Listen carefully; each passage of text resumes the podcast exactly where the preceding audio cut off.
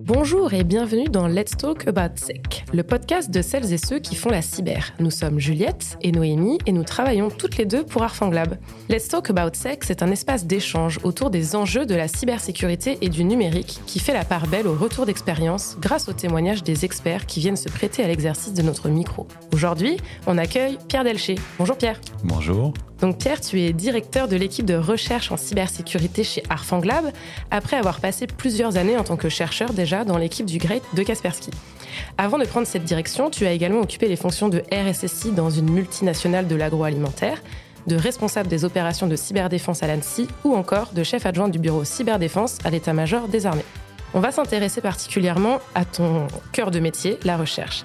On va expliquer ce que tu fais en s'appuyant sur des histoires réelles et concrètes. Et l'idée sera aussi de comprendre en quoi tes missions, ton travail orientent la stratégie cyber des organisations et comment cela impacte les prises de décision des RSSI et des experts cyber en général.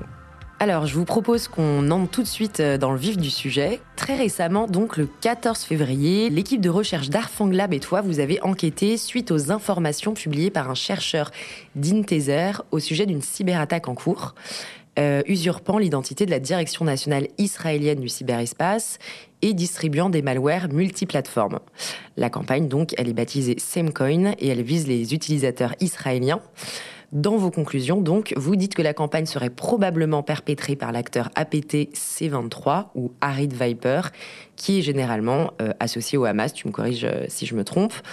L'objectif de cette campagne, ce serait donc la déstabilisation, la désinformation et notamment des efforts de propagande euh, déployés par le Hamas pour monter les familles des otages contre le Premier ministre israélien Benjamin Netanyahou. Donc là, on est en plein dans le concret, euh, mais on se pose un certain nombre de questions. Qu'est-ce que, en fait, concrètement, vous avez cherché? Comment vous en êtes arrivé à ces conclusions? Vous dites euh, dans votre publication que vous avez identifié des sources de distribution des logiciels malveillants et des échantillons supplémentaires, que vous avez fourni une analyse pour tous les implants et souligné les similitudes avec les acteurs associés au Hamas. Est-ce que tu peux nous expliquer, euh, nous vulgariser un petit peu tout ça, nous expliquer ce que ça veut dire. Oui, alors déjà c'est tout à fait correct sur la, sur la présentation de, de, ce qu'on a fait ou de ce qu'on a essayé de, montrer. Euh, comment on fait concrètement Qu'est-ce qu'on a fait concrètement comme recherche? La découverte initiale parle d'un fichier malveillant. Donc en fait, on, a euh, quelqu'un qui dit voilà, on a trouvé ce fichier et visiblement il fait partie d'une attaque, il est malveillant. Donc nous, on a, une, on a une sorte de signature qui désigne ce fichier. Euh, on, va utiliser euh, cette signature pour récupérer le même fichier, et ensuite on va l'analyser, et en l'analysant, on va pouvoir, entre guillemets, extraire ses caractéristiques principales et rechercher des fichiers similaires. Donc grâce à cette recherche, à cette, euh, à cette première analyse et à cette première recherche, on va trouver d'autres fichiers qui sont vraisemblablement les mêmes ou qui font partie de la même attaque que le premier qui avait été découvert. Ça, on le fait en utilisant euh, des, une technique de recherche et des règles de recherche qui s'appellent IARA, en l'occurrence. Et une fois qu'on a ça, on va pouvoir analyser du coup d'autres codes et continuer à faire d'autres recherches de similarité, etc. On rentre dans un cycle comme ça qui nous permet de rebondir, de trouver de plus en plus de fichiers. Là, on a aussi trouvé la source de distribution, donc c'est d'où ils viennent ces fichiers, euh, tout simplement en, s'appuyant sur euh, quelques particularités, le, nommage de ces fichiers euh, tel qu'il avait été présenté par le chercheur initial. Et donc ça, ça nous a permis de trouver des endroits sur Internet où il avait été déposé à une heure qui correspond à l'heure où la campagne d'attaque a été menée. Et donc, comme cet endroit était assez particulier, on a recherché d'autres euh, emplacements similaires, on a trouvé encore d'autres fichiers, etc., etc. Et ensuite, on a fourni évidemment une analyse c'est-à-dire qu'on allait euh, diagnostiquer, faire de la rétro-ingénierie sur les fichiers en question pour expliquer ce qu'ils faisaient, puisque ça n'avait pas été, euh, pas été présenté au départ euh, quand, la, découverte a été, évoquée. Donc nous, on apporte un complément d'information, un complément de détails sur qu'est-ce qu'elle fait cette menace concrètement, qu'est-ce qu'elle vise, quels sont ses objectifs, etc. Ok, très clair. On parlait donc de, de l'acteur APT C23, Arid Viper, qui serait un acteur associé au Hamas, on l'a bien compris. Quand on parle d'Arid Viper, en fait, on parle de qui ou de quoi exactement? Ouais, alors c'est une très bonne question parce que c'est un, une notion assez floue. En fait, c'est la notion euh, du, en, version originale, hein, pardon, du threat actor. Donc en anglais, euh, si on le fait en français, ce serait acteur de la menace cyber. Bon, ça colle un peu moins, donc on va garder threat actor. Désolé. Euh, à Monsieur Toubon. donc l'idée, c'est de tout simplement décrire un ensemble d'attaques informatiques de campagnes d'attaque informatique cohérentes entre elles. C'est ça l'idée de départ. pourquoi c'est intéressant Parce qu'on dit si, si on est capable de lier des attaques entre elles, quand on trouve un élément qui fait partie d'une de ces attaques, automatiquement, comme c'est associé à d'autres, on va pouvoir savoir quoi aller chercher en complément pour en apprendre un petit peu plus, pour voir si on a été affecté par les autres codes malveillants habituellement utilisés dans le cadre de ces attaques, etc. Donc le besoin, il vient de là, c'est un besoin de corrélation au départ. Pour faire cette corrélation, bah, il n'y a pas vraiment de règles magiques, il n'y a pas d'outils techniques. Donc on va tout simplement s'appuyer sur des ressemblances entre les attaques. Ça peut être les mêmes outils, ça peut être les mêmes infrastructures d'attaque, les mêmes serveurs, ça peut être le même type de cible, le même type d'intérêt défendu. Et quand on constate une ou plusieurs de ces similarités entre des attaques, eh ben on les rassemble et on les met au sein euh, d'un même threat actor sur la simple base que euh, si on fait l'hypothèse que plusieurs attaques se ressemblent et suivent les mêmes objectifs, on peut imaginer qu'elles sont conduites pour défendre les mêmes intérêts, et donc peut-être par les mêmes personnes, groupes de personnes ou organisations. Et ça, c'est ça la notion de threat actor. Donc elle est manipulée plus ou moins différemment par différentes euh, organisations, si c'est des États qui en parlent, si c'est des éditeurs privés qui en parlent. On a une terminologie qui peut recouvrir plusieurs choses, mais c'est ça l'idée derrière le threat actor. D'accord. Et ce, qu'on comprend là dans ce que tu viens d'expliquer, et ce qui est d'ailleurs euh, qui ressort aussi dans la publication, c'est que souvent j'ai l'impression que vous restez quand même globalement prudent quand il s'agit d'attribuer une cyberattaque à un threat actor en particulier. Euh, déjà, ça fait poser la question est-ce qu'il faut distinguer, euh, par exemple, les techniques, les tactiques de groupes d'attaquants que le groupe d'attaquants en lui-même? Enfin voilà, est-ce qu'il peut y avoir des copycats, etc. Euh, voilà, est-ce qu'il faut rester prudent quand même quand on, attribue une cyberattaque à un acteur particulier Il faut rester très prudent, il faut rester très humble aussi, parce que nous, ce qu'on fait, c'est de l'analyse technique. Donc l'analyse technique, elle s'appuie un petit peu si vous faites une étude balistique euh, dans la police scientifique, par exemple, vous trouvez une trace de balle dans un mur quelque part sur une scène de crime, vous allez analyser cette balle et vous allez pouvoir déduire, peut-être, si vous avez de la chance et suffisamment d'éléments, euh, la marque de l'arme qui a tiré cette balle. Mais ça ne vous donne pas l'identité de la personne qui tenait l'arme. Voilà. Et la, recherche technique, c'est exactement la même chose. On est capable de remonter à l'arme, euh, très souvent. Euh, parfois, on a des bonnes suspicions de qui pouvait être derrière l'arme. Mais ça, c'est pas par l'analyse de la balistique, c'est parce qu'on sait quelles cibles ont été touchées. Donc parfois, les cibles donnent un indice sur l'intérêt qui a motivé l'attaque. Là, en l'occurrence, si on parle de, Samecoin, on est sur une communauté extrêmement réduite de victimes. Euh, en Israël. Donc c'est assez facile d'imaginer qui pourrait en, vouloir précisément en ce moment à cette communauté d'intérêt. Euh, voilà, ça réduit un petit peu le spectre euh, d'attribution. Donc on, est, on, est, on reste très humble parce qu'on ne peut déduire formellement que l'arme, c'est le mieux qu'on puisse faire.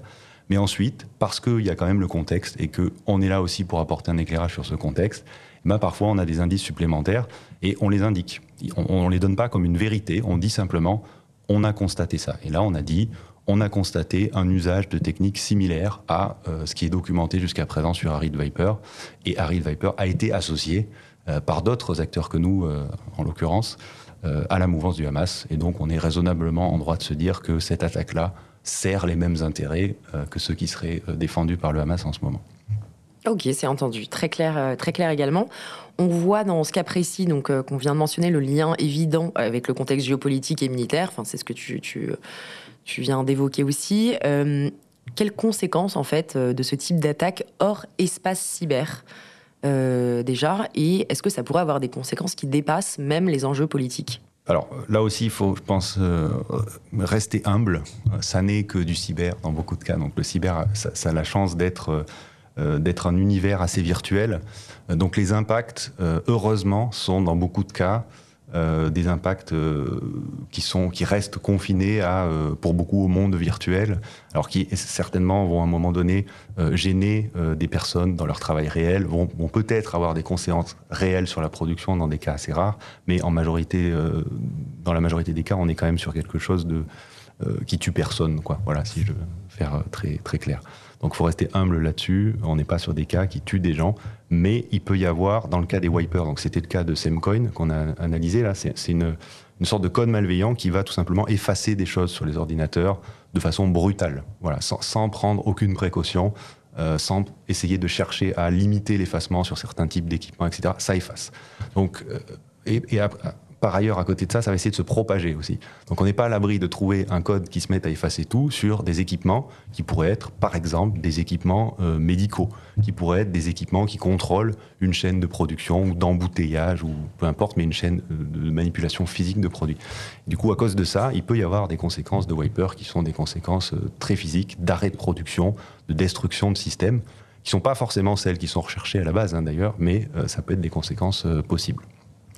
Mais là, comme on parle d'une campagne de déstabilisation, désinformation, etc., les conséquences, elles se retrouvent forcément hors espace cyber, puisque, enfin, voilà, on, propage de la fausse information, de la propagande, etc. Donc, on peut avoir des conséquences politiques psychologiques, derrière, psychologiques, voilà, tout à fait, morales.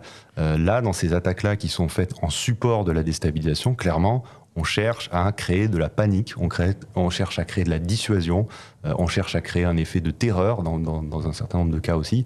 Donc l'outil informatique n'est qu'un support finalement à un arsenal de techniques euh, qui vont être employées par ailleurs, donc des techniques d'influence sur l'information en général, euh, des actes physiques de terrorisme, par exemple, ce genre de choses-là.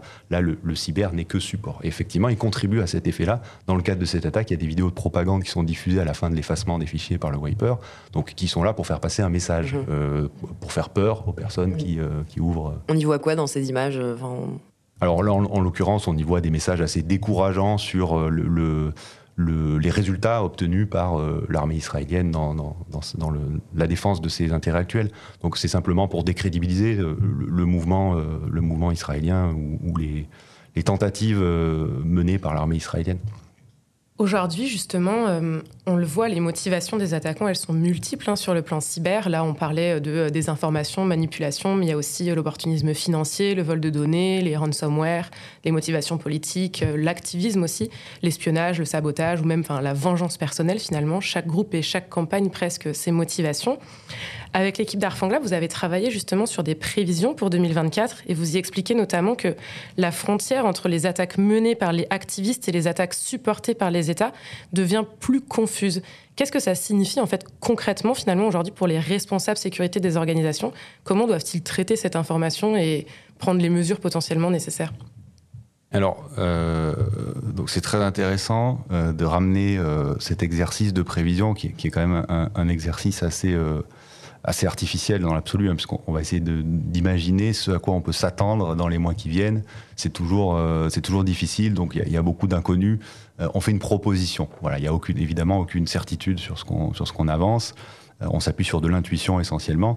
Donc, on n'a pas de parti pris sur comment il faut exploiter cette information-là. On offre une vision du monde et on essaye de s'arrêter sur des points qui ne sont pas forcément évidents. C'est l'intérêt de, l'exercice de, prévision. Donc là, sur cette prévision en particulier, donc dans la confusion qu'on peut avoir entre des activités euh, activistes et des activités euh, supportées par les États, c'est tout simplement, on met en avant une, différence de moyens. avant ce constat-là, ou avant cette prévision-là plutôt, euh, on se dit, on a d'un côté des attaques menées par des activistes qui ont peu de moyens, qui sont désorganisés et qui suivent des intérêts essentiellement promotionnels. En fait, ils veulent faire passer un message.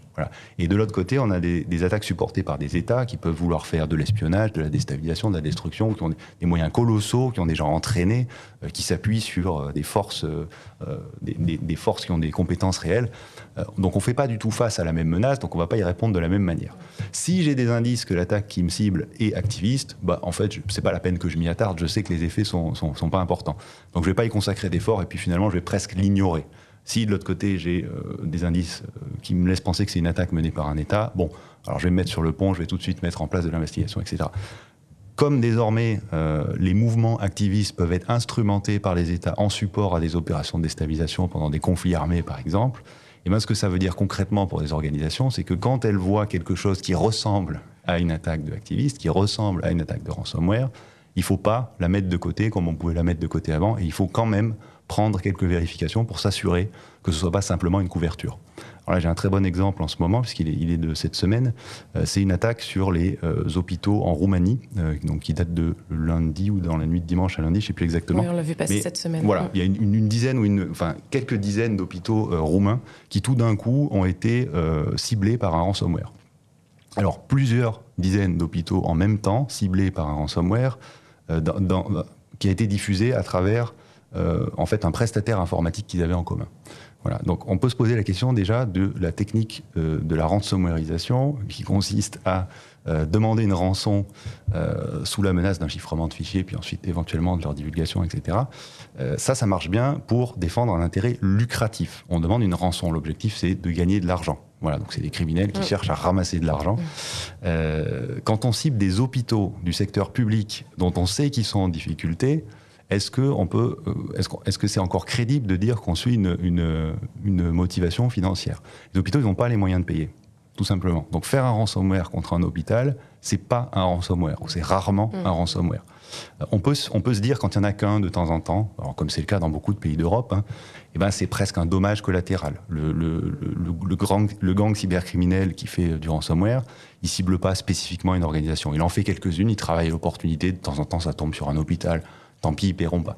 Quand il y en a plusieurs dizaines en même temps le même jour, euh, et que ça vient d'une attaque un petit peu plus organisée, parce que c'est passé par un prestataire, on peut se demander si c'est pas justement une attaque qui est faite tout simplement pour déstabiliser euh, ou pour faire peur à euh, l'organisation de santé roumaine ou au gouvernement roumain, tout simplement. Ça fait le lien un peu on peut se poser la question. On voit de plus en plus, enfin, il y a de plus en plus de communication justement sur euh, des cas euh, de cyberattaque. Ce que tu dis, ça peut laisser penser que finalement, il y en a de plus en plus. Euh, donc, ma première question déjà, c'est est-ce qu'il y en a vraiment de plus en plus ou est-ce que c'est parce que finalement, on en parle aussi de plus en plus, parce qu'il y a eu une certaine forme de, prise de conscience?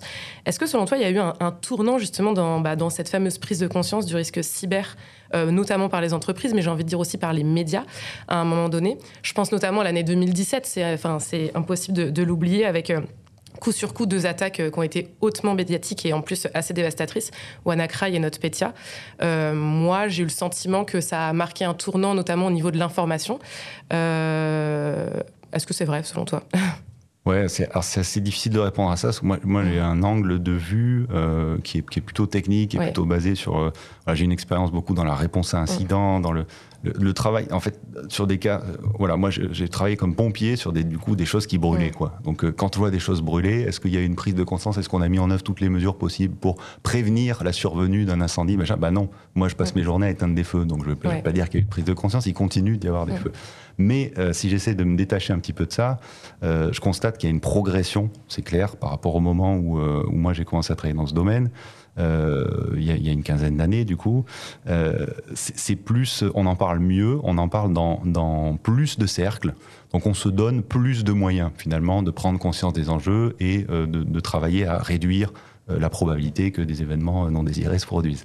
Euh, les médias parlent plus de ce genre de, cas-là, peut-être tout simplement parce que ça, mobilise plus d'intérêt, ça fait, ça fait mieux vendre, et aussi parce qu'il y a plus d'acteurs, je pense, qui se, qui, se, se sont joints à cette thématique-là et à cet effort global de euh, cyberdéfense. Donc plus d'acteurs, c'est aussi plus de points de vue, donc c'est aussi plus d'ouverture, c'est peut-être plus d'intérêt global. Donc ouais, ouais, on en parle plus, c'est certain.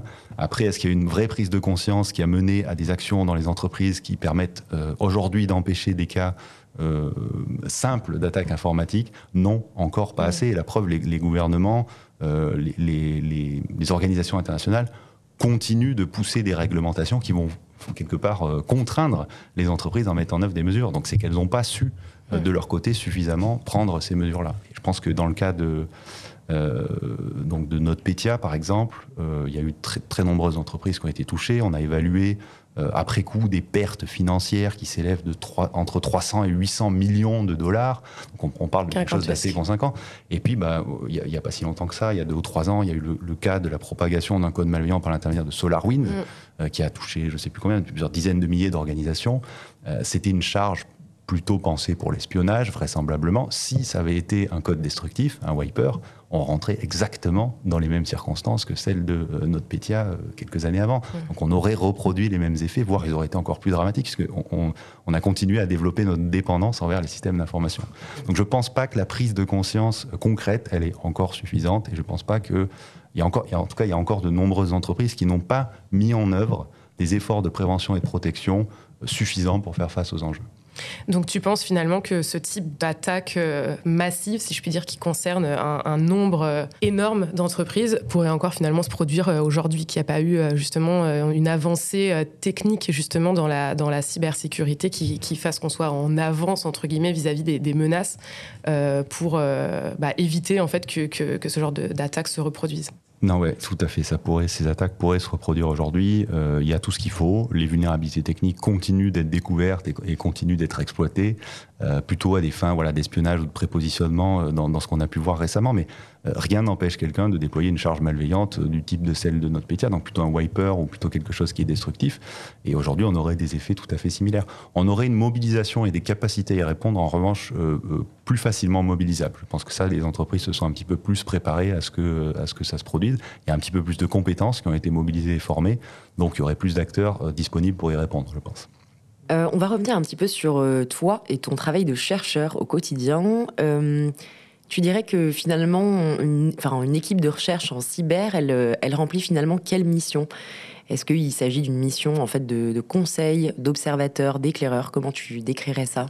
Ouais, alors sur, sur, la partie euh, vraiment recherche, hein, euh, qui, est, qui, est, euh, qui, est, mon activité aujourd'hui, je pense qu'on est plutôt sur le rôle d'éclaireur. Euh, L'idée, c'est vraiment ça, hein, c'est d'aller essayer d'éclairer des zones d'ombre. On n'a pas la prétention euh, de, de, fournir une baguette magique, on n'a pas la prétention de fournir une visibilité exhaustive de la menace, c'est simplement pas possible. Euh, mais on, a vraiment le souhait d'éclairer des zones d'ombre. C'est vraiment notre métier. Donc c'est d'aller euh, démontrer euh, que certains types d'attaques existent ou existent encore ou vont exister bientôt, qu'on en a tous les signaux, et de, de, de, commencer à donner des outils pour trouver, détecter, identifier ces attaques et y répondre lorsqu'on les aura identifiées. C'est vraiment ça, c'est mettre un petit, un petit point de lumière sur ces activités malveillantes existent et voilà éventuellement comment vous pouvez les rechercher et comment vous pouvez y répondre. D'accord, vous êtes vraiment nos éclaireurs, quoi. Ouais. entendu. Est-ce que finalement ce travail, euh, il a aussi une portée en dehors du cercle fermé des États, des entreprises qui paient des services spécifiques pour bénéficier de ce renseignement? Est-ce qu'il profite à d'autres personnes? Ouais, alors euh, on, on, là aussi, je pense qu'il faut rester humble, mais on, on a la, la, prétention de se dire que nous, on publie, en fait. En général, le, renseignement euh, sur la menace qu'on qu collecte et qu'on qu produit, euh, on le diffuse publiquement, dans beaucoup de cas, euh, pour qu'il bénéficie au plus grand nombre. Euh, et en faisant cette publication-là, on a la prétention de croire que on peut aider euh, des entreprises euh, qui, qui n'ont pas les moyens ou qui n'ont pas les capacités d'acquérir euh, du renseignement sur la menace cyber à euh, en disposer quand même. On pense aussi qu'on aide, du coup, euh, on participe à la montée en compétence du secteur de la cybersécurité en fournissant des éléments supplémentaires euh, qui vont aider à mettre en lumière certains types d'attaques, certains types d'acteurs, certains types de menaces, certains types d'intérêts poursuivis. et donc voilà, on participe globalement à, à, la maturité et euh, à la connaissance du système global qui contribue à la cyberdéfense aujourd'hui. Et ça, du coup, c'est euh, gratuit. c'est ça. Et on, le sent d'ailleurs euh, quand tu, depuis que tu en parles, euh, depuis le début de ce, cette émission, euh, on sent que tu es passionné par ton travail. Est-ce que toi, il y a un élément déclencheur qui t'a fait t'intéresser à la recherche en cyber, peut-être une histoire qui t'a marqué, qui t'a passionné? Qu'est-ce que en fait t'aimes le plus finalement dans ce métier? Alors, euh, des histoires qui m'ont encouragé peut-être à aller regarder de ce côté-là, euh, ouais, ça commence assez tôt, je dirais en 2007. Euh, les, les, premières attaques qui ont été documentées, les attaques d'ampleur contre un État qui ont été documentées contre l'Estonie, et donc c'était voilà l'Estonie qui avait euh, un gouvernement local estonien qui avait pris la décision de déplacer une statue quelque part dans un parc. Et euh, cette statue était malheureusement un, une représentation de, c'est un symbole de l'époque soviétique. Et en conséquence à ce mouvement de statue, tout d'un coup, euh, le gouvernement euh, estonien, qui était à l'époque euh, le plus connecté d'Europe, tout simplement, a été la cible de tout un tas de, d'attaques en déni de service contre ses services administratifs et bancaires et a été littéralement paralysé pendant quelques jours. Et, en fait, je me suis rendu compte à ce moment-là que euh, l'informatique, qui était mon domaine initial hein, de, formation, euh, avait une pénétration euh, dans, dans, la société à tous les niveaux qui, était, qui devenait, qui devenait hyper importante et qu'il y allait y avoir un enjeu de, de protection et de défense euh, sur, euh, sur l'informatique. Donc euh, à partir de ce moment-là, je me suis dit, bon, bah, il faut peut-être que je travaille un petit peu à la sécurité, parce qu'on va en avoir besoin. Mmh. Euh, et puis ça avait l'air assez intéressant. Après, dans, dans, le, dans la pratique de mes premiers métiers, il y a eu le, cas de Bercy en 2011 en France, hein, donc les, les, ministères économiques et financiers qui avaient été la, la cible d'une attaque qui était une, une, des premières attaques informatiques avancées que la France traitait au niveau bah, des, des, organisations autorités dans ce domaine-là, en l'occurrence l'ANSI, avec autant de moyens et, qui avait donné quelque part autant de fil à retordre dans son traitement. Donc ça, ça a été vraiment passionnant pour moi et ça, a maintenu ensuite l'intérêt pour les nombreuses années qui ont, suivi. pourquoi c'est intéressant? Parce que je pense que c'est un, domaine dans lequel on a la possibilité de s'intéresser à plein de sous-sujets de thématiques différentes, euh, la politique, la géopolitique, les relations internationales, la technique. On descend très très profond dans les, dans les arcanes techniques de l'informatique. Donc cette, cette, euh, cette activité-là permet de combiner un peu tous ces centres d'intérêt en un seul et d'avoir finalement un quotidien super varié et, du coup à, maintenir un intérêt euh, chaque jour. Est-ce que vous avez des journées types Enfin, j'entends par là, enfin, c'est très varié, tu viens de le dire, mais en même temps, comment est-ce que un peu ça se passe toute la la procédure euh, de à partir du moment où vous, vous identifiez justement comme ça des campagnes malveillantes sur lesquelles vous avez envie euh, d'enquêter euh, un peu plus en amont Comment vous remontez le fil justement de, cette campagne pour en comprendre les tenants, les aboutissants Est-ce que vous avez une méthodologie type? Alors ouais, euh, pas de journée type parce que ça fait partie, ouais, comme je l'ai dit juste avant, c'est ce qui fait aussi le charme de, ce métier-là, c'est quand on, se on sait qu'on se lève le matin pour, pour, pour euh, globalement contribuer à une activité de recherche et identifier des attaques et les documenter, etc. On sait dans quoi on travaille globalement, mais on ne sait jamais concrètement et, en pratique ce qui va se passer chaque, jour. Voilà, ça c'est vrai. C'est vrai. Euh, moi, ça fait 15 ans que je fais ça et c'est vrai absolument tous les jours. Euh, la routine n'existe pas. La routine n'existe pas, donc c'est épuisant. Il hein, faut être, euh, faut être très, très clair sur, sur cet aspect-là. C'est-à-dire qu'on est en permanence euh, réactif. On est obligé d'être, de, s'adapter à tout un tas de découvertes, de situations dont, un grand nombre ne sont pas du tout de notre fait. donc voilà, c'est, assez, assez, fatigant, mais c'est passionnant. Et là, en l'occurrence, du coup, pas de journée type. En revanche, oui, des méthodologies un petit peu standardisées, des, des procédés qui, eux, doivent être plutôt clairs et pragmatiques. Euh, oui, ça en finit par en construire avec le temps. Euh, pour la recherche, c'est une boucle itérative, tout simplement. Hein. C'est une boucle dans laquelle on fait euh, ce qu'on appelle de la chasse, donc qui consiste à identifier des éléments qui ressemblent à un, premier indice qu'on a eu d'une façon ou d'une autre. Une, chasse dans laquelle on va utiliser, on va mettre en œuvre ce qu'on appelle les pivots, donc passer de voilà une signature de code informatique malveillant à une adresse sur Internet qui diffuse ces codes malveillants, puis de cette adresse à une autre adresse, il y a un autre code, etc. Donc ça, c'est les pivots, on pivote, c'est une sorte de danse. Euh, et ça fait ce qu'on appelle la chasse. Une fois qu'on a chassé, ben, on a une partie analyse. Donc là, on va regarder en détail. Ça, c'est un travail plutôt d'orfèvre. On va passer des heures à regarder ce que fait un code. Et ça va nous permettre d'avoir des indices supplémentaires qui, du coup, vont nous permettre de reprendre une phase de chasse. Et on est déjà dans une petite boucle. Et une troisième étape dans cette boucle, qui est l'étape de supervision. Quand on a assez d'éléments qu'on estime qu'on a compris globalement une campagne dans son ensemble, eh bien on, va la, on va la suivre sur la durée. C'est-à-dire qu'on va mettre en place des capteurs qui vont nous permettre de rechercher automatiquement tout ce qui se passe autour de cette campagne. Et donc, on va détecter des éléments mis en œuvre par l'attaquant dès qu'il les met en œuvre. Et du coup, là aussi, ça va nous donner des nouveaux éléments pour la chasse qui ensuite nous permettront de l'analyse, etc., etc. Donc, on tourne, on fait cette, espèce de valse en permanence pour aller chercher des éléments supplémentaires. Et, et on maintient ça dans la durée. Et donc, on a des éléments assez souvent pour faire des analyses et des nouvelles découvertes. Et est-ce que euh, au sein d'une équipe, vous faites euh, tous toutes ces étapes ou est-ce que finalement vous avez euh, chacun des spécialités au niveau justement du, bah, du circuit que tu viens de décrire? Non, c'est assez. il faut être. il faut être. Il y, y, a plusieurs compétences mises en œuvre et en fait, on ne sait pas vraiment comme c'est un milieu qui est extrêmement dynamique, qui change beaucoup, euh, on va analyser des codes qui sont faits dans plein de langages différents, qui interviennent pour, euh, pour euh, des, intérêts malveillants distincts, qui changent en fonction de la politique, de, des conflits du moment, etc. Donc l'approche mentale qu'il va falloir avoir pour trouver la bonne attaque au bon moment, elle change, elle change tout le temps. Donc chaque personne peut avoir un peu son, son expérience, son prisme, ses capacités spécifiques, et elles sont toutes utiles à la démarche en général. Donc nous, en l'occurrence, dans l'équipe, on a des profils assez variés, euh, euh, avec des personnes qui sont plutôt portées sur l'analyse politique, des personnes qui sont plutôt portées sur l'analyse euh, fine des codes malveillants, et puis des personnes un peu au milieu qui sont plutôt portées sur des, voilà, la, démarche de chasse et de, pivot. Donc voilà, on se complète et, ces rôles peuvent évidemment être changés en fonction du temps et des, opportunités ou des intérêts de chacun à, chaque moment. On en parlait tout à l'heure il y a une certaine mission euh, d'intérêt général aussi donc euh, dans votre dans votre travail.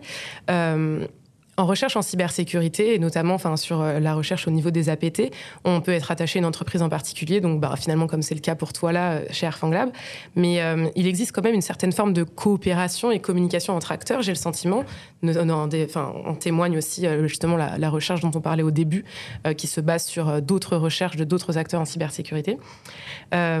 Dans quelle mesure vous êtes impliqué potentiellement dans le cadre aussi de démantèlement de groupes d'attaquants qu'on voit passer dans les médias parfois?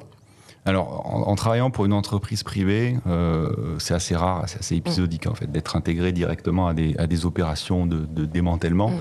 Euh, on, va l'être indirectement. En fait. C'est-à-dire que le, la, la, la, grande majorité de la coopération finalement se fait euh, par l'intermédiaire de personnes qui se connaissent individuellement à travers leurs expériences. À un moment, elles ont travaillé au même endroit, etc. Donc, bah, elles, vont, échanger euh, naturellement sur une partie de leurs activités. C'est comme ça que des connexions vont se faire. Euh, le reste, donc ça, c'est ce qui se passe entre guillemets sous le derrière le rideau. ce qui se passe en, formel, alors c'est soit des cadres formels de coopération entre acteurs, et c'est très rare dans le privé puisque chacun défend l'intérêt de, son, de son propre chiffre d'affaires à la fin de l'année, mais ça existe beaucoup dans le public en revanche.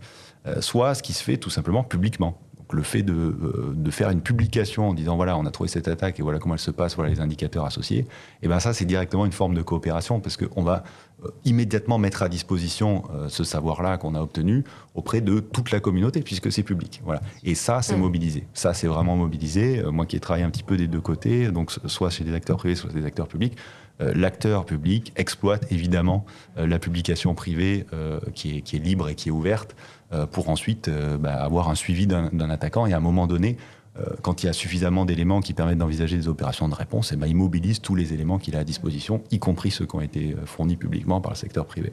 Donc voilà, on sait, on peut savoir euh, que indirectement on participe, on contribue à l'information qui permet ces opérations, mais on est rarement mobilisé directement.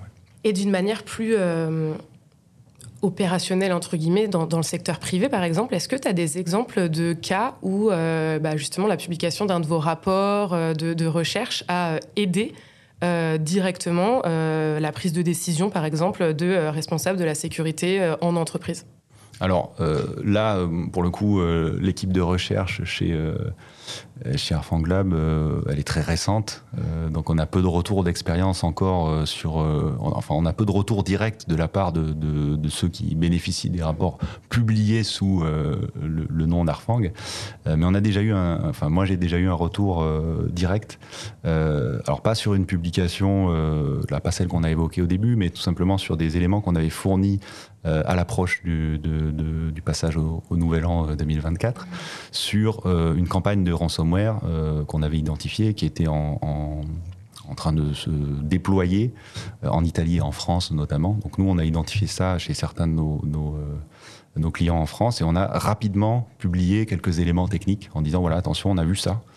C'est en train de se passer et voilà les indicateurs techniques, donc de l'infrastructure, des, serveurs qui étaient utilisés pour faire ces attaques, qu'on a pu identifier. On en a retrouvé d'autres par rebond et on les a distribués euh, via les réseaux sociaux. En l'occurrence, on n'a pas eu, on n'avait pas assez d'éléments pour faire une publication complète, donc on a donné ça par l'intermédiaire des réseaux sociaux. Et euh, bah, j'ai quelques quelques RSSI d'hôpitaux qui m'ont contacté euh, sur sur les réseaux sociaux pour m'indiquer que ça leur avait permis de mettre en place une une, bah, une surveillance spécialisée au passage pendant la période de vacances entre Noël et Nouvel An, ce qui est extrêmement utile parce qu'on sait qu'il risque de se passer des choses mais on ne sait pas quoi. Donc, euh, dans le doute, ben, voilà, soit on surveille rien, soit on surveille un peu tout, et donc on surveille rien parce que ça fait trop d'alertes. Là, si on sait qu'il se passe quelque chose de concret, on peut orienter sa surveillance sur ce qui est vraiment en train de se passer en ce moment. On a un indice, en fait, de, vers quoi c'est en train de se diriger. Donc, ça permet finalement de mieux canaliser ses efforts très limités pendant les vacances, toujours, pour faire face au, risque le plus probable, finalement, pendant ces vacances. Ouais, c'est un exemple en effet très concret à ce moment-là de votre rôle d'éclaireur, comme tu le mm. disais tout à l'heure. Euh. Exactement. Vous avez publié en janvier donc vos prédictions cyber pour 2024, euh, on en parlait tout à l'heure. Une année qui pourrait donc être marquée par euh, notamment une augmentation des cyberattaques qui visent à alimenter des opérations de guerre informationnelle. la publication de février sur l'APT lié au Hamas vous donne d'ailleurs déjà raison. on peut citer aussi une surface d'attaque inédite permise par les LLM ou encore la probable émergence d'un ver destructeur qui pourrait toucher les plateformes mobiles à grande échelle. Je ne les ai pas toutes citées évidemment. Euh, vous le dites vous-même dans la publication, je te cite, ces prévisions s'appuient sur les tendances que nous avons décelées dans le but de fournir des informations à tous les décideurs afin qu'ils puissent mettre en place des mesures proactives de protection. Du coup, je te pose la question, si tu te mettais aujourd'hui dans la peau d'un décideur, par exemple si tu étais le, à nouveau le RSSI d'une multinationale, quelles seraient les mesures proactives de protection que tu mettrais en place? Alors, euh, bah déjà, j'aimerais pas beaucoup être, euh, être euh, RSSI aujourd'hui dans une entreprise et lire des prévisions qui sont toujours très alarmistes. C'est souvent le cas, non Voilà. euh, mais c'est toujours comme ça. Il faut, en fait, un des premiers, un des premiers euh, points qu'il faut, euh, auquel il faut faire face quand on, quand on est RSSI, c'est tout simplement accepter qu'on va passer beaucoup de ses journées euh, à lire du contenu anxiogène. Oui, voilà. tout à fait. C'est comme ça, ça fait partie. Faut avoir les nerfs solides. Donc, il faut avoir les nerfs solides et puis il faut prendre du recul, tout simplement, parce qu'il y a toujours quelqu'un pour sonner à la catastrophe et, et évidemment, chacun a sa propre catastrophe.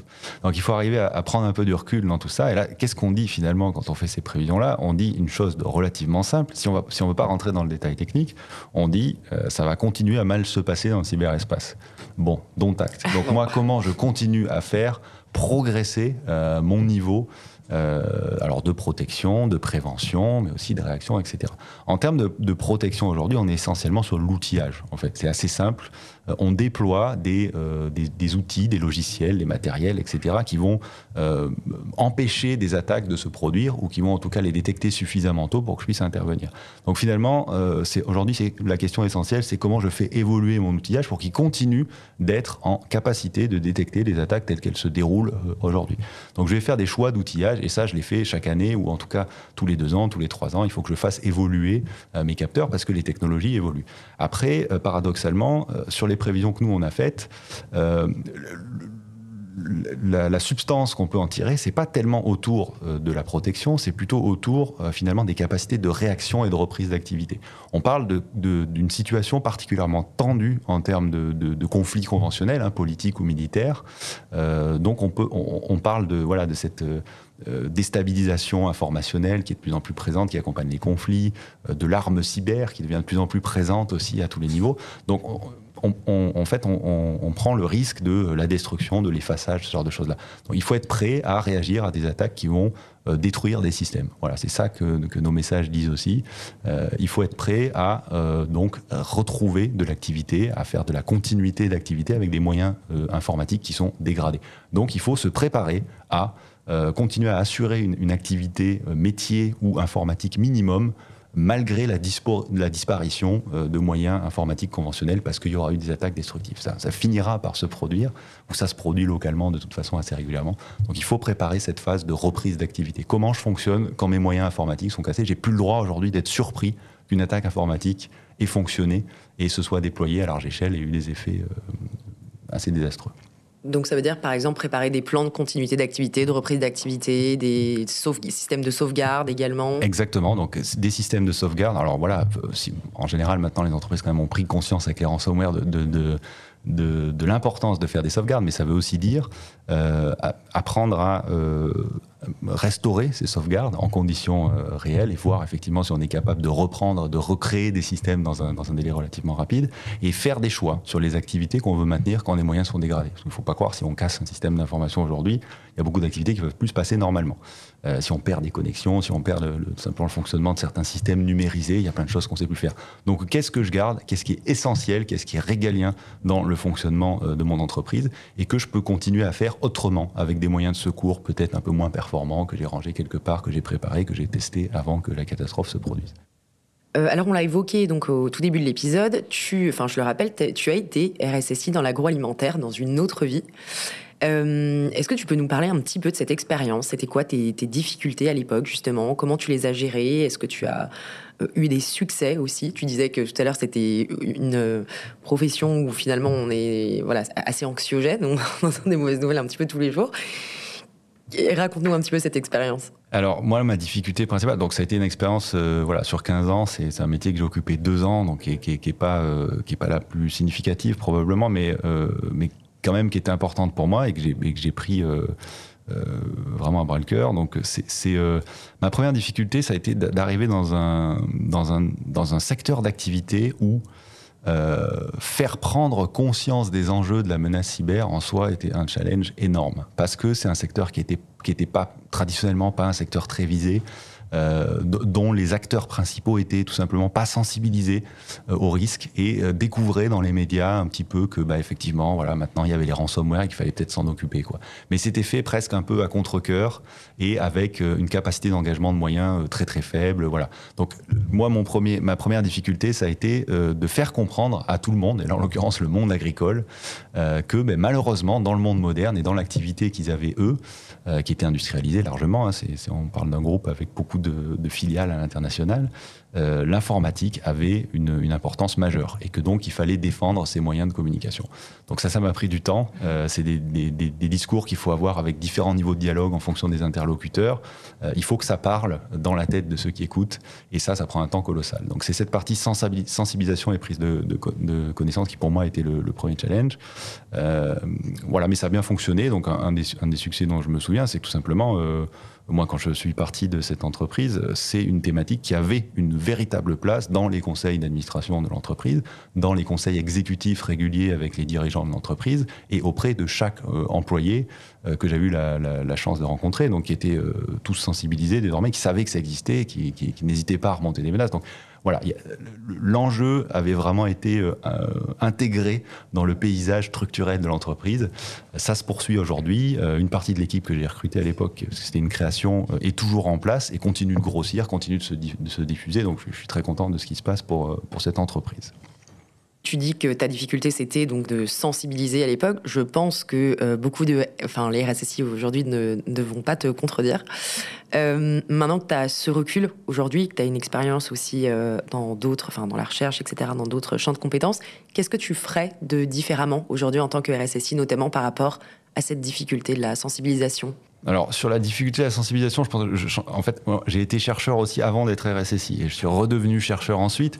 Donc quelque part, le, la boucle, c'est une boucle plus que, que de passage d'étape. Hein, Mais euh, ce, ça m'a apporté beaucoup de choses. Ça m'a apporté euh, une connaissance euh, générale du secteur de, enfin voilà, du, fonctionnement des, directions informatiques dans les grandes entreprises en fait, dont j'avais mal connaissance par mon, parcours précédent. Donc voilà, les, choses m'ont éclairé. Là, en l'occurrence, sur cette mission de SSI, je ne ferai pas, je pense, différemment sur la partie sensibilisation, mais je ferai différemment dans les parties opérationnelles. moi, quand je suis arrivé à SSI, je connaissais, j'avais pas travaillé très peu pour le privé, en fait, tout simplement. donc j'avais une, confiance assez moyenne dans euh, la capacité du secteur privé à fournir des outils efficaces, euh, des services efficaces. Euh, moi, je venais du public et donc j'avais plutôt tendance à me dire qu'il fallait faire soi-même si on voulait que ce soit bien fait. Là, aujourd'hui, avec l'expérience que j'ai eue dans le privé ensuite, chez des éditeurs de logiciels notamment, je pense que ce que je ferais différemment, c'est que je ferais plus confiance aux dispositifs et aux technologies qui existent aujourd'hui euh, pour euh, faire de la protection et de la détection. Je pense que je, en tout cas, j'essaierai beaucoup plus volontiers que ce que j'ai pu le faire à l'époque. Et aussi, je serais content de voir que dans le paysage actuel, il y a des acteurs euh, qui sont des acteurs européens ou des acteurs français, ce qui n'était pas forcément le cas euh, dans l'époque où j'ai été RSSI euh, pour une boîte qui était quand même française, dont le siège était français. et donc on trouvait, on avait du mal à trouver des partenaires, des gens qui avaient la capacité dans le privé, mais qui avaient aussi, qui portaient allégeance aux mêmes intérêts, aux mêmes valeurs. donc je pense que ce que je changerais aujourd'hui, c'est que comme je sais que ça existe, je, m'entourerai plus naturellement peut-être de, de, partenaires avec lesquels j'ai plus de chances, j'aurai plus de chances de, de trouver appui et de trouver résonance. Et à l'inverse, du coup, parce que ce que tu dis, c'est que euh, donc tu as été RSSI euh, deux ans dans ta carrière, où tu as été principalement chercheur, donc dans le secteur public et euh, dans le secteur privé aujourd'hui. La question opposée à celle précédemment adressée, qu'est-ce que ton expérience de RSSI t'apporte aujourd'hui, en fait, finalement, dans, bah, dans ton métier de chercheur que tu as retrouvé finalement? Oui, alors là, pour le coup, c'est vrai que ça, ça, m'a ça offert un éclairage hyper important sur le terrain, tout simplement. Euh, quand on est, euh, alors moi j'ai travaillé pour l'autorité française de cybersécurité avant aussi, euh, on, a tendance à travailler sur des notions. Alors on peut avoir une vision pragmatique et, plutôt pratique, mais on travaille quand même sur des choses, des réglementations, on travaille sur des dispositifs, on travaille sur des processus. Et puis en étant RSSI, on travaille avec la vraie vie des activités métiers de chacun. En l'occurrence moi dans le secteur agricole, on va se rendre compte, par exemple, qu'il y a une filiale qui n'est constituée que d'une cabane et d'un ordinateur quelque part au fin fond d'un terrain rural en Asie. Eh ben, on ne peut pas appliquer un processus central qui implique qu'il y a un serveur comme ça, il y a tel dispositif qui est à, telle proximité euh, numérique de tel ou tel service. Voilà. Le, terrain, tout simplement, euh, vient apporter des contraintes euh, qui font que tout un tas de choses ne peuvent pas se réaliser ou ne peuvent pas être mises en œuvre comme on les a conçues si on n'a pas conscience de ce terrain. Donc moi, ça, ça m'a ouvert pas mal les yeux sur ce qu'était la réalité du terrain entreprises, de leur direction des systèmes d'information concrètement, à quoi elles font face, c'est quoi leurs problèmes tous les jours, c'est quoi leurs moyens, etc. du coup, je dirais que je peux faire, quand je fais mon métier de recherche aujourd'hui et que je pense peut-être à des solutions, à des, à des, euh, à des, intérêts, à des attaques que peut-être il faut aller chercher, ou documenter, eh ben j'ai une vision beaucoup plus pragmatique de ce qui va pouvoir être réellement euh, mis en œuvre et utilisé euh, chez les organisations qui ensuite ont recours à ces services-là. Est-ce qu'on peut dire aussi qu'en passant donc de RSSI à chercheur, tu as eu l'impression d'avoir quelque part plus de reconnaissance? Je pose cette question parce qu'aujourd'hui, il y a de nombreuses études euh, qui montrent que les RSSI ne se sentent pas suffisamment valorisés dans leur mmh. travail, euh, alors que pourtant la pression est très forte, qu'ils sont extrêmement qualifiés, etc. Ouais, alors c'est, euh, je crois que c'est beaucoup une question de personne aussi. Euh, moi, j'ai pas l'impression d'avoir eu plus de reconnaissance dans telle ou telle, dans telle ou telle position ou telle ou telle activité, et j'en ai pas eu besoin. Donc, j'ai pas eu de problème avec ça. Euh, mais voilà, j'ai pas eu l'impression qu'on m'a offert plus de reconnaissance quand j'étais chercheur ou quand j'étais RSSI. Euh, il y avait une forme de reconnaissance très faible euh, qu'il fallait aller chercher un petit peu souvent dans les deux cas. Euh, c'est vrai que quand on est chercheur, dans le privé en particulier, hein, parce que dans le public c'est évidemment pas du tout le cas, euh, dans le privé on, est, on peut être mobilisé pour accompagner un message de commercial ou marketing. Donc on est parfois un peu mis euh, dans la lumière, ce qui, est, ce, qui est, rarement le cas quand on est RSSI. Mais euh, c'est pas forcément la reconnaissance qu'on recherche. En tout cas, moi, c'était, c'est pas, ça fait pas forcément partie de mes leviers de motivation au quotidien. Euh, donc, je, ne dirais pas que c'est différent. Euh, en revanche, je confirme que c'est un milieu assez ingrat en termes de reconnaissance. Si vous avez besoin de reconnaissance, il faut pas aller dans ce milieu-là, tout simplement. Je pense qu'il faut être raisonnable. Hein. Il y a des métiers qui offrent de la visibilité, qui offrent une, une, mise en lumière fréquente, sur lesquels on peut s'épanouir très bien. Et voilà, il faut les faire, il faut les saisir si c'est ça le levier. mais le milieu de la sécurité dans son ensemble est un milieu assez ingrat en termes de reconnaissance. On travaille. Alors, je pense que vous pouvez parler à des, à des, policiers, à des pompiers, ce sera pareil. Hein. Mhm. Euh, on travaille pour, euh, pour euh, identifier, pour décrire, pour analyser, pour répondre à des catastrophes tous les jours dans l'ombre. Et il ne faut pas qu'on fasse trop de bruit parce que sinon ça inquiète les gens. mais il faut quand même qu'on en fasse assez parce que sinon on nous reprochera de ne pas être intervenu assez tôt pour avoir mis en lumière tel ou tel danger. donc déjà la condition, c'est voilà, on est dans la dissonance cognitive permanente, on est dans l'injonction paradoxale tous les jours. Et euh, au mieux, quelqu'un euh, se rend compte qu'effectivement, on a prévenu quelque chose de grave et donc nous dira merci, mais ça restera interne, on va jamais faire. Voilà. Mhm. Donc effectivement, c'est pas un milieu dans lequel on a de la reconnaissance. Il faut être à l'aise avec ça. Il faut pas, faut simplement pas la rechercher ici. Ouais. Bon, au moins c'est dit. Mhm. Euh, je, te posais cette question aussi parce que parfois c'est une des raisons qui est évoquée, ce manque de reconnaissance ou l'ingratitude des métiers en général dans la sécurité, pour expliquer là euh, pénurie de talents dans la cyber. Et hmm. alors, je sais que tu as une euh, position assez tranchée sur la question. On avait parlé, discuté un petit peu euh, ensemble. Est-ce que pour toi, ça fait partie des raisons qui expliquent cette pénurie de talents Ouais, ça peut. Je pense que ça peut, ça peut jouer. Ça peut jouer parce que, alors, le milieu de la cyber est, ingrat à plusieurs titres. C'est que c'est un milieu dans lequel il faut beaucoup de compétences, beaucoup de disponibilité, euh, une capacité d'adaptation extrême parce que les technologies changent, les menaces changent, etc. Et où euh, régulièrement on va devoir s'adapter à des cultures d'entreprise qui sont très variées, à des contraintes opérationnelles qui sont très variées. On n'est toujours qu'une fonction support. Hein. La sécurité, c'est une fonction support. Euh, si vous allez à un concert, assurer la sécurité d'un concert, c'est que personne ne meurt ou qu'il n'y ait pas d'incendie qui tue tout le monde, c'est une fonction secondaire. Personne ne la voit, personne ne sait qu'elle existe. pourtant, elle existe. Si vous allez à Disneyland, le centre opérationnel qui recherche, je suis désolé pour la pub, mais le centre opérationnel qui, qui est capable de rechercher en un quart d'heure n'importe quel enfant perdu sur le parc personne ne sait qu'il existe, personne ne sait comment il fonctionne, personne ne sait combien il y a de gens dedans. Voilà, donc ça, ça fait un peu partie du métier. Mais toutes ces contraintes-là font qu'au final, euh, bah, ce qui nous est proposé en échange, euh, il reste pas grand-chose. Quoi. Mmh. Voilà, on n'a pas la reconnaissance, on n'a pas le, on a beaucoup de contraintes, et en général, euh, les salaires sont pas bons non plus. Il faut être honnête. Hein, c'est des, entreprises qui n'ont pas pris conscience des enjeux et de l'importance de la protection de leurs moyens informatiques. Elles recrutent des capacités uniquement pour faire plaisir à une réglementation ou à un affichage nécessaires aux actionnaires à la fin de l'année. Donc elles vont pas aligner beaucoup d'argent, elles vont pas aligner beaucoup de, de, souplesse.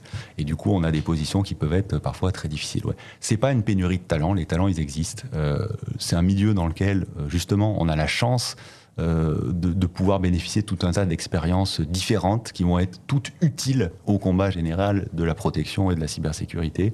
Donc il n'y a pas de profil type, il n'y a pas d'expérience type. on peut prendre tout un tas de, de profils variés.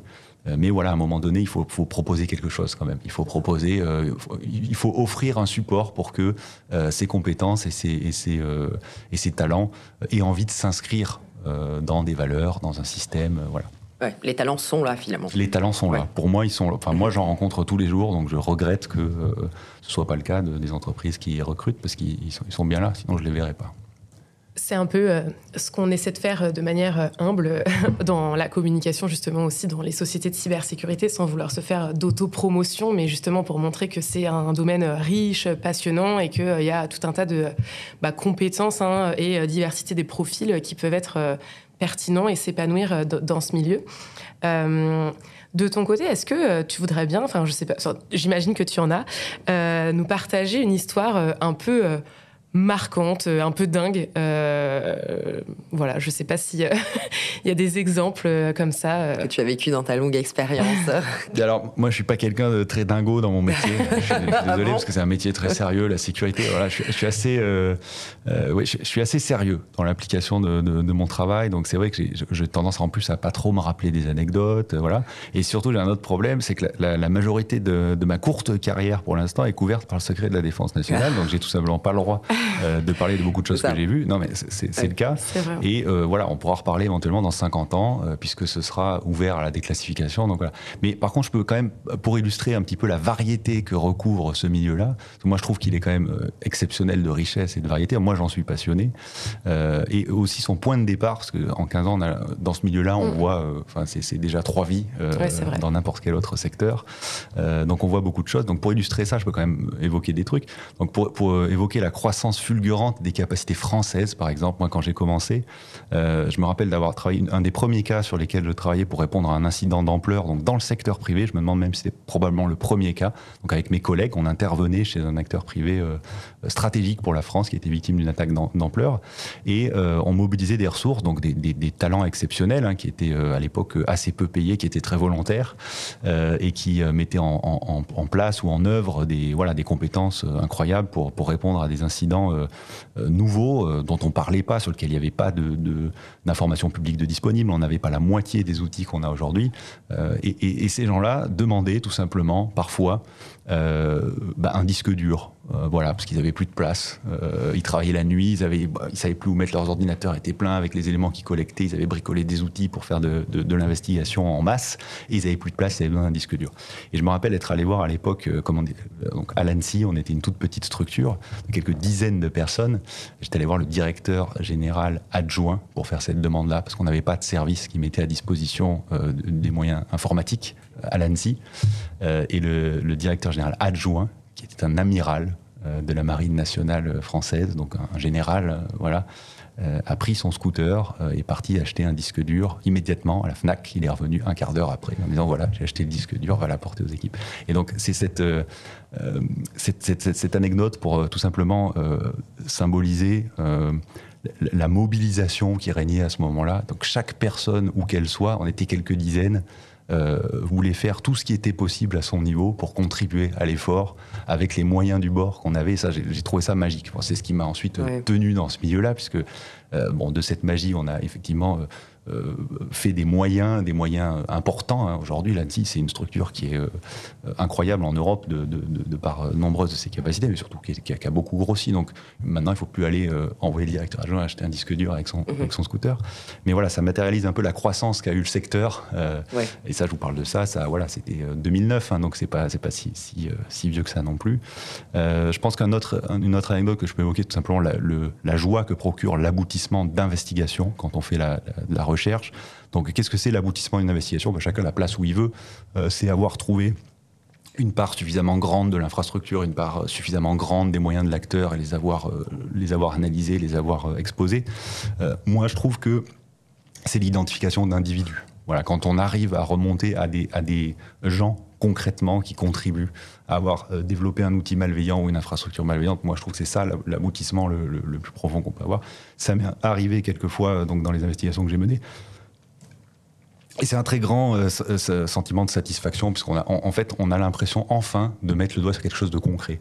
Avant qu'on arrive sur des individus euh, donneurs d'ordre, euh, ou tout simplement ceux qui ont conçu tel ou tel outil ou telle ou telle méthode d'attaque, on est sur du virtuel, on est sur des codes malveillants, on est sur des IP, des URL, des IOC, etc. Ça reste quand même très, très abstrait. Quand on tombe sur une personne, on rentre dans le réel. On dit c'est quelqu'un que j'aurais pu croiser peut-être. C'est voilà, quelqu'un qui a peut-être un parcours d'ailleurs très similaire au mien, mhm. mais qui a choisi euh, une autre voie. Euh, en l'occurrence la mauvaise, mhm. qu'on soit clair. Mais voilà, c'est un, mhm. grand sentiment de satisfaction. Euh, j'ai eu la chance, par les interventions qu'on menait dans le cadre des, incidents, de, visiter, comme personne hein, du grand public ne pourra le faire, des, ministères, notamment Bercy, puisque j'avais évoqué cette attaque la nuit, donc par les, gardiens de nuit qui nous faisaient visiter chaque bureau, les bureaux des ministres, etc. Mhm. C'est assez enrichissant. Et surtout, j'ai eu la chance de participer à des euh, à, une découverte gastronomique, parce que moi j'ai un petit peu voyagé grâce à ce métier, euh, à, une, à, une, découverte gastronomique euh, exceptionnelle. Voilà, j'avais, je me suis enrichi énormément d'un point de vue culinaire avec ce métier. Donc j'ai découvert par exemple la, cuisine anglaise pouvait être bonne. j'ai mangé des, des, intestins de porc en Asie. j'ai bu de l'alcool de palme en Afrique et tout ça dans le cadre des, activités de, de, de cyberdéfense. Vous venez dans le monde de la cyber. exactement. Vous manger des trucs de porc en Asie. Mais ceci étant dit, en plus ça fait plutôt bien la boucle parce qu'on va arriver euh, euh, quasiment à la fin de cet enregistrement. Et euh, la dernière question, c'était savoir justement si tu avais des idées reçues que tu souhaites briser. Et donc, bah, finalement, que la cybersécurité, la gastronomie, c'est assez lié. non. On pensait pas arriver à ce lien, mais pourquoi pas la, cybersécurité fait voyager, voilà, pas que culinairement. Qu'est-ce que je peux partager? Je peux partager un message peut-être qui, qui, qui s'adresse à, n'importe qui veut bien l'entendre. De rester pragmatique et concret. C'est important. Je pense qu'il faut être, il faut se concentrer sur le résultat, sur les choses d'applicables. Euh, donc euh, ça, c'est important parce que la bataille dans le dans le cyberespace elle est asymétrique. L'avantage il est aux attaquants par définition parce qu'ils respectent pas les règles, ils n'ont pas besoin, c'est des méchants. Hein, donc voilà, euh, ils n'ont pas la complexité des organisations euh, qu'on doit défendre, etc. Donc ils partent des gens avec un avantage. Donc il faut pas leur en donner d'autres. Il faut pas leur faire de fleurs. Et pour pas leur faire de fleurs, la chose, chose qu'on peut faire nous, c'est voilà rester pragmatique. Tout temps qu'on à avoir euh, des débats de position, à jouer des jeux de pouvoir, etc. C'est du temps qu'on donne aux attaquants et c'est du temps qu'on ne passe pas à mettre en œuvre des moyens de protection ou des moyens efficaces euh, de détection. Voilà, donc restez pragmatique. Et ensuite, qu'est-ce que je peux dire? C'est que c'est un milieu extrêmement ouvert euh, qui, gagne à s'enrichir de points de vue variés. Il n'y a pas, encore une fois, il n'y a pas de profil type, il n'y a pas de, de, de moule, il n'y a pas de recette magique.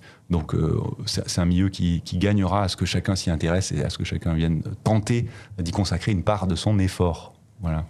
Eh ben merci beaucoup Pierre pour cet échange. On peut retrouver les publications de l'équipe de recherche d'Arfanglab sur le blog Inside the Lab. On te donne rendez-vous dans 50 ans pour euh, connaître tes, histoires classées secret défense qui ne seront plus du Moi j'ai pris note. Avec, avec plaisir. Avec plaisir. Et eh ben à très bientôt. Vous avez écouté Let's Talk About Sec. N'hésitez pas à vous abonner et à partager cet épisode si vous l'avez apprécié. À très bientôt.